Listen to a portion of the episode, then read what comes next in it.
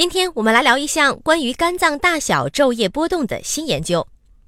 瑞士日内瓦大学的最新研究发现，按照正常昼夜节律活动的小鼠，当小鼠夜晚活跃并被喂食的时候，它们的肝脏工作效率最高，且体积膨胀到原先的一点五倍。而等小鼠白天睡着之后，它们肝脏的体积会恢复到原本的大小。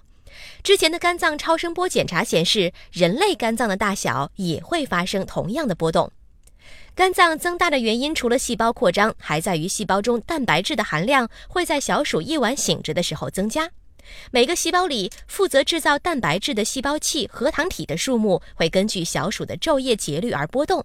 但是如果让小鼠在白天醒着进食，夜晚不吃东西，它们的肝脏体积也不会缩小，肝细胞以及里面的核糖体和蛋白质数目也基本稳定。也就是说，肝脏体积的变化受昼夜节律以及进食节律的双重调节，而且肝脏体积大小的昼夜波动与核糖体的组装周期是一致的。本条音频来自《细胞》杂志，